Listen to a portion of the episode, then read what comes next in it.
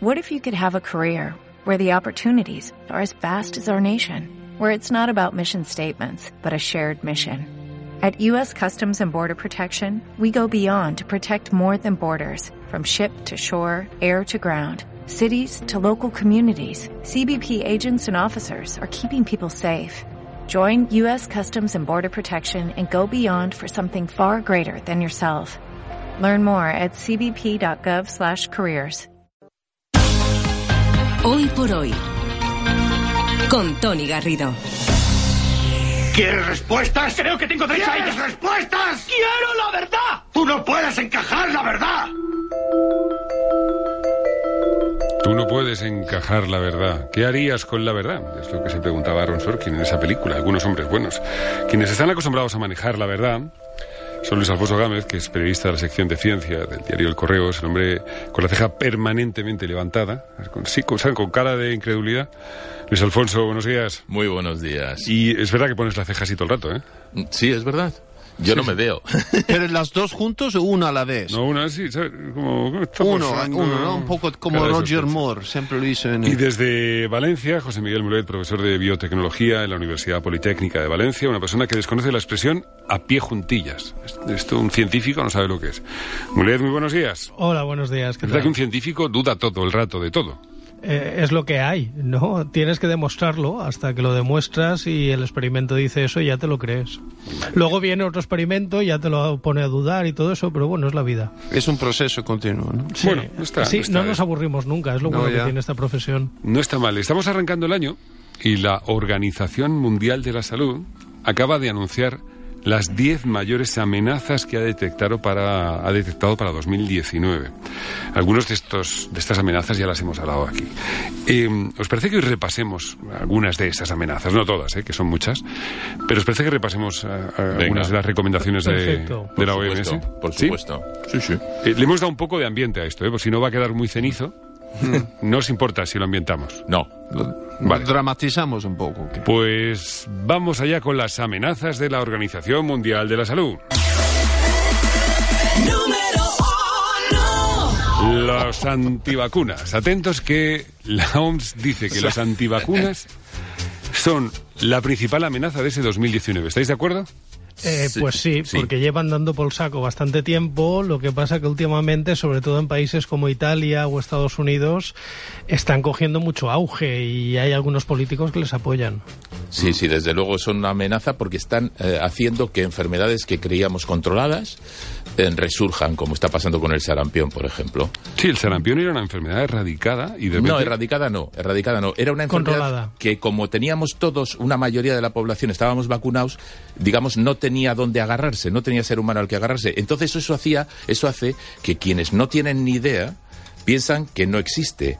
Y digan, no hace falta vacunarse contra el sarampión porque no conozco a nadie enfermo de sarampión. En cuanto no te vacunas y hay una cantidad de la población sustancial que no se vacuna, reaparece el sarampión. Y, y hay que recordar que ahora mismo en España es obligatorio vacunar a un perro, pero no a un niño. Hemos tenido el caso recientemente de una guardería que se negaba a admitir a un niño no vacunado y lo llevaron a juicio eh, los padres a la guardería. Por suerte ganó la guardería. Eso, eso es una iniciativa que, que no es que es nueva en España, pero que no es nueva en, por ejemplo, en países como Australia, donde si no hay pinchazo, no hay guardería, lleva vigente años y lanzada desde un medio de comunicación esa campaña y donde incluso eh, se quitan ayudas a las familias si tú no cumples con el calendario vacunal. Vale. Eh, es, es muy importante porque estamos desprotegiendo a nuestros hijos. Que lo tendríamos que, sería- hacerlo en Europa, algo así. Exacto, un tipo de maltrato, porque le estás exponiendo a virus que lo pueden hasta matar. Sí, no habiendo necesidad, además. de que- Claro, es- no, no, es que estás, es que estás jugando una ruleta rusa. Y luego, Sí, ten- y, luego, y luego tenemos la desgracia de que muera un niño. Y cuando muere un niño todos decimos, ay, yo no sabía. Aparte que es antisocial, porque un niño no vacunado se beneficia de que el resto están vacunados y hacen de cortafuego. El problema es cuando se juntan 10 o 15 niños no vacunados en el mismo aula, que se pierde la inmunidad de grupo y ahí es donde surgen los brotes. Y entonces tú llevas a tu bebé, que todavía por la edad no tiene, que no puede haber recibido la vacuna, y puedes contagiarlo. Vale, vamos a, mm, al número dos, que tiene que ver con el número uno. La resistencia antimicrobiana. Eh, nos hemos hartado, nos hemos puesto hasta las cejas de, de, de medicamentos que no necesitábamos, de antibióticos, y de repente viene la resistencia antimicrobiana, ¿verdad, Mulet? Sí, y esto es grave porque es que además los antibióticos tomamos mucho y los tomamos mal. Ahora, por ejemplo, que estamos en época de catarros, primera, para un catarro no hace falta antibióticos. Pero hay gente que si el médico no receta antibióticos, parece que no haya ido al médico. Y lo siguiente es que si te recetan antibióticos porque te hacen falta y te dicen una semana, no te lo tomes dos días y cuando ya los síntomas remiten dejes de tomártelo, porque lo que estás así es favoreciendo que aparezcan las resistencias. Si te dicen una semana, aunque estés bien, sigue tomándotelo, por favor. Sí, la, esencia de esto es eh, seguir la lógica. Cuando estás malo, ir al médico y si el médico te dice A, hacer A. Y no tomar antibióticos que guardes en casa de una toma anterior, porque hay veces que igual, eh, antes sobre todo, no venían las dosis en lo que era, pues una semana, diez días o lo que fuera, y dices, pues me tomo esto. No, no hagas eso nunca. Pues vamos entonces al número 3. Número 3. No sé si me gusta esta idea. ¿eh? Sí, estoy por decir, me gusta, una cosa así. La supergripe. ¿Por qué la Organización Mundial de la Salud teme tanto a la supergripe? ¿Qué es la supergripe? Hombre, la supergripe ya la tuvimos, que fue la del año 18 y 19. Esa ha sido la epidemia más mortífera que ha habido en toda la humanidad. Ni pestes, ni sidas, ni leches. Entonces, el problema es que la gripe es un virus eh, que muta muy rápido, porque cada año la gripe es diferente, y que se propaga muy rápido, porque se propaga por vía aérea a base de estornudos. Entonces, eh, hay un riesgo de que algún año tengamos una gripe muy virulenta y se convierta en pandemia. Entonces este riesgo está siempre ahí. Hemos tenido algún año que la gri- gripe ha sido terrible. Mm, No hemos repetido la del 19, pero es un riesgo que está. Sí, aunque, aunque pensemos que no todos los años muere gente de gripe. Bueno, en España el año pasado 817 personas. Por eso, todos los años. Y vacunarse, si eres población de riesgo, vacunarse es la mejor protección. Y volvemos al punto uno. ¿eh? Porque igual, si pillas una gripe estando vacunado porque la protección no sea total o porque te haya pillado una cepa diferente, pues igual es más eh, tenue los efectos. ¿eh? Pero siempre vacunarse. Principalmente gente mayor, por favor, vacúnense. Vamos al número 4. Número 4. Ébola, Zika, dengue y VIH. Eh, ¿Por qué están subiendo? Bueno, aquí hay cosas muy diferentes. El ébola, digamos, es muy premio rápido. ¿eh? Es, el ébola es muy, muy rápido, ¿no? Eh, digamos, o muy espectacular, una fiebre hemorrágica. Y, y no es que esté subiendo, es que cuando se dan epidemias de ébola ahora nos enteramos inmediatamente, ¿no? Y se dan en el África, en el África tropical. Es difícil que el ébola, por ser como es, se expanda más allá, ¿no? Y además están experimentando vacunas y va todo. Y, y luego hay otras enfermedades que dependen del vector, eh, especialmente dependen de mosquitos. Y, y- y si el cambio climático sigue calentando el planeta, pues los mosquitos de zonas tropicales irán subiendo hacia zonas medias, ¿no? Con el SIDA además tenemos un problema y es que eh, los antirretrovirales ahora son efectivos y lo que era una enfermedad mor- mortal ahora es una enfermedad crónica.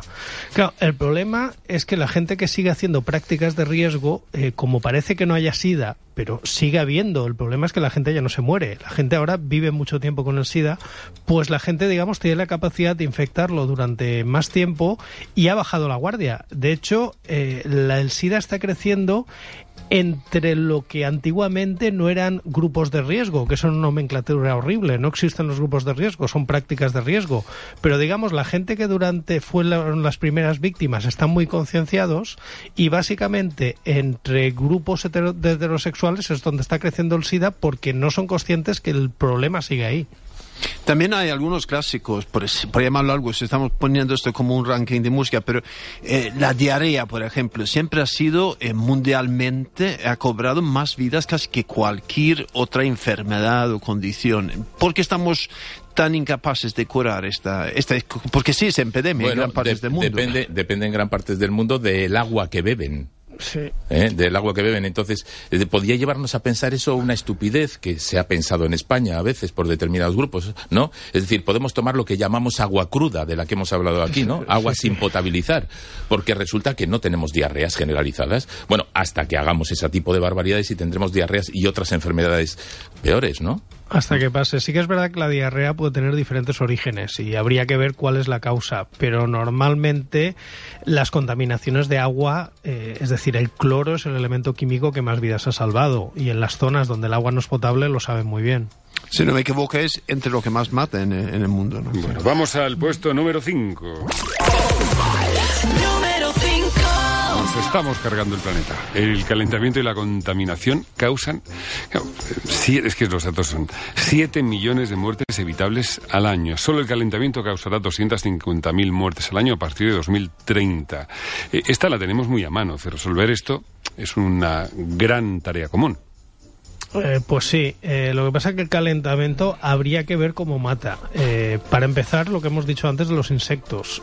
si hace más calor, pues los insectos suben, van hacia arriba y entonces no descartemos que dentro de poco volvamos a tener malaria, dengue, zika y todo esto porque habrá más mosquitos en Europa y más insectos y enfermedades tropicales, pues igual llegan, no sé, hasta Berlín. Luego está todos los temas relacionados con que hace más calor, eh, la gente, muchos sitios vive en zonas que no están aclimatadas y esto genera problemas de salud que a la larga pueden ser fatales. ¿Os dais cuenta que están todas relacionadas? O sea, unas y otras. Sí, es que no, no son una isla. sí.